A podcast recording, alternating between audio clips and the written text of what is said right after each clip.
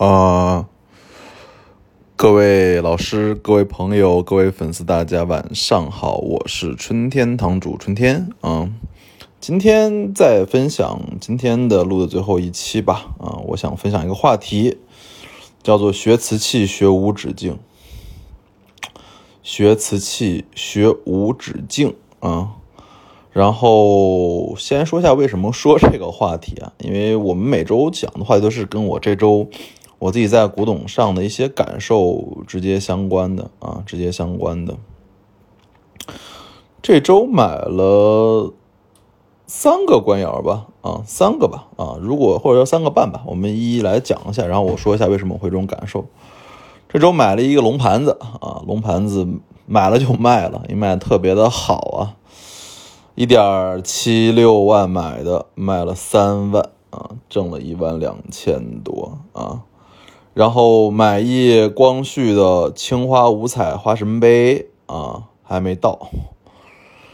然后买了一个江阴瓷业双虎盘啊，还没到。然后还有半个吧，就是江阴瓷业的那种小的马蹄杯啊，这个已经在拍卖了，嗯。然后围绕这四件东西，我讲一下，就是瓷器为什么说是学无止境啊啊！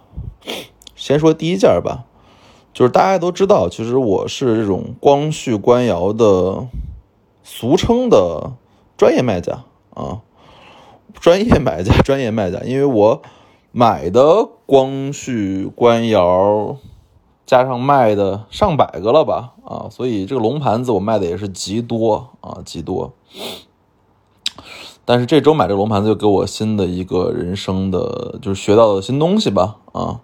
因为我原先认为光绪龙盘的画法，爪子的画法应该也就是两三种，一种是那种就是光绪晚期、民国早期那种风车爪，就是爪子就是画的很简单，就跟那个很多三角形组合在一起那种风车爪；还有一种叫做胖龙爪，就是画的跟毛毛虫一样那种。然后还有一种是那种苍龙爪，就是那种类似于很锋利的那种蟒的那种感觉的。但是这周我买了一只龙爪的画法，跟这三种都不一样啊！我自己俗称叫做树桩爪啊，就这个东西有点 让我学到新东西了。就这样，因为这东西很开门啊，要不他也不会一点七六万买。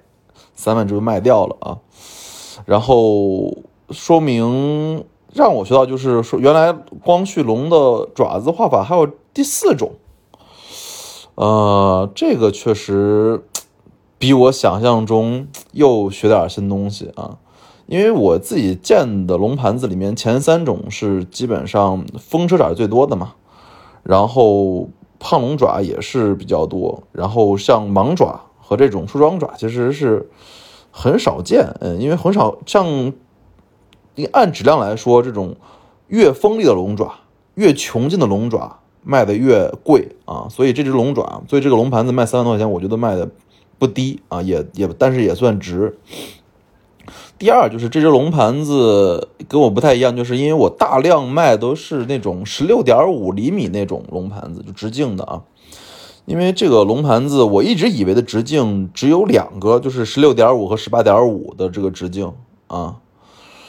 但是呢，我这周因为我在查这个龙的画法的时候，我发现原来还有二十二点五厘米直径的龙盘子。所以这周这个龙盘子让我学到了一个龙爪的画法的不一样的第四种，然后还有它这个尺寸原来还二十二点五厘米这个第三种。所以又扩展了我对于这个品种的一个认知嗯。讲这个龙盘子的事儿，其实想大家讲一个思路了。大家听到了没有？就是什么叫做专业卖家？专业卖就是只卖这个专业这个品种的东西啊。就是像光绪官窑，其实都是很泛的，因为官窑里面有立件儿，是吧？有墩件儿，有这个这个这个这个这个这个等于等于躺的这个。这个这这种盘子碗对吧都有，但是什么叫专业卖家？专业卖就是你对于这个龙盘子你的理解，你卖的次数多少，你到底怎么看，有多少的数据库啊？这才是你堪称专业，就是你能够说出这个龙盘子从款到画法，到尺寸，到发色啊，它们的等级，它们的存世量啊，这才是你对这个品种摸透了，摸透了。然后再讲一下这个花神杯吧，好吧，这也给大家讲一下。就这周是我是找山西地皮买的嘛，他给了我三件东西让我挑啊，一件是宣统大清宣统年制的荷花粉彩杯，一个是光绪官窑的缠枝莲的盘子，还有一个是光绪青花的，呃呃青花的这个花神杯啊。为什么我会这三件东西？其实认真说就是。你就知道买东西有多么难了啊！三东西其实价格都差不多，价格都差不多，都是一万多块钱吧。然后我为什么会买这只光绪官窑的青花花神杯啊？一万多块钱，因为它是有俩冲加一颗瓶嘛啊，它全品应该在三万五到四万块钱左右。呃，给大家讲一下这个思路啊。首先就是我自己现在定的目标就是我基本上的钱只买官窑啊，一般的民窑精品我是不太动的。为什么不太动？因为我给大家讲一个真事儿，就是官窑是这个市场上开门官窑啊，是这个市场上最好卖、最保值的东西啊。而我自己，因为我钱也没那么没多少钱，所以我喜欢买那种流动性强的品种。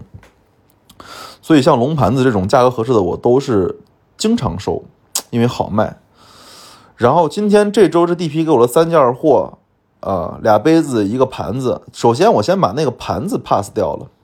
那个盘子，认真说真话，是一件开门的光绪官窑的陈志莲的杯子，那陈志莲的的盘子，但是它最后报价到没到一万吧，八千多块钱，但是我没有买，为什么？第一，我觉得釉光不行，它那只盘子虽然是开门的光绪官窑，但它属于质量里面最差那种，釉光感觉干涩，青花发色感觉也沉闷，然后再看一下品相，是一颗一冲嘛。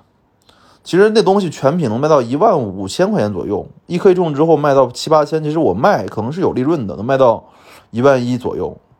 但是我为什么不想买？就是因为我现在对于这种质量不好、品相不是特别好，而且又这么普的品种，我不愿意动手啊，所以现在先把它排掉了。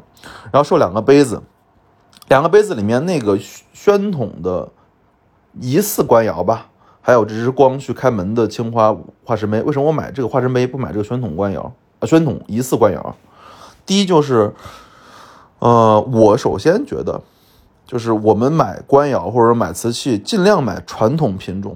什么叫传统品种？传统知识就是说，这东西都是批量制造的啊，这东西就是最常规的品种，比如龙盘子，比如缠枝莲，比如凤穿花，比如说，是吧？比如说，嗯，各种各样的就是传统知识，三友啊什么的。而这只荷花粉彩杯，其实是我会有怀疑，就如果它当官窑买，那么一万出头的这个价格去卖到三万，它利润是很大的，很大的啊。但如果他当民窑买，那么一万多这个价格对他来说就有点儿没空间，能卖到可能一万一，或者说好的时候能卖一万二，所以这个衡量就让我有点难决断啊。就是，我就想是拿着一万块钱去搏一下，说东西就当官窑卖，还是说当民，还是怎么弄？最后想了半天吧，觉得还是要买传统制式的官窑。虽然这个荷花粉彩杯在上周苏富比里面也有一只同类卖两万四千五啊，但是那个款写的比这个款写的更漂亮、更端正，所以那个东西如果说认定成官窑，可能的概率比这个大得多。而这只款感觉看起来还是结构上松散一些。用笔还是粗糙一些，所以这些东西我自己觉得，如果我真的当官窑卖，肯定是有利润的，但是这样就会害人，所以，但是咱民窑买就没啥利润嘛，所以我就还是把它放弃了。然后再讲一下说这个，这个最后买的这只光绪花神杯吧，啊，就为什么买它呢？其实认真说先说是我要进货，因为我卖了很多，因为我天天卖官窑，所以我需要货啊。其实它的品相也不好，两颗皮一冲嘛，但它胜在价格还是比较便宜啊，便宜到，哦，我给大家是说实话了，便宜到四五千块钱。那我想，在一冲两颗的情况下，我卖到一万出头是有很大可能的。所以保守利润率是在翻倍啊，所以而且整体看起来的款儿写的也周正，东西也足够开门给我的感受。虽然有点尺寸小，但是我认为两三千、三五千利润是妥的，所以最后买了这只东西啊。所以大家看一下，我讲的第二件事就是讲为什么我会买这个东西的一个原因，整个的思路整体上就是一个成熟古董商的思路。为什么买？怎么买？利润大概是多少？综合衡量下的一个考虑。第三件吧，讲一下讲了买两件，两件江西瓷业吧。啊，买了一个双虎盘子啊，很屌。因为其实你们如果看过唐英学社那那本展览吧，《民国曙光》里面就是有这个双虎的碗。在民国江西瓷业里面的话，螳螂捕蝉和双虎算这个画片里面的高级画片所以这东西全品我觉得在一万五到两万左右应该是有的。但是它这个这个盘子是六冲啊，六冲。所以最后买起来也不贵，两千八啊！为什么买它？就是因为觉得买个画片吧，买一个我自己收集的一个乐趣，钱可能就不挣了。然后又买了一个，就是瓷业晚期的马蹄杯，口沿也是一层玻釉。然后买它原因其实就是，就是为了卖钱，因为我经常有时候在我店里面上一些那种，就是无底价拍的啊，所以买它之后。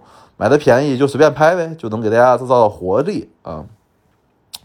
这所以今天给大家讲的就是我这周买的四件东西的一个一个一个感受啊。综合讲的就是说，第一就是学无止境，第二就是成熟古董商如何选货的一个想法，好吧？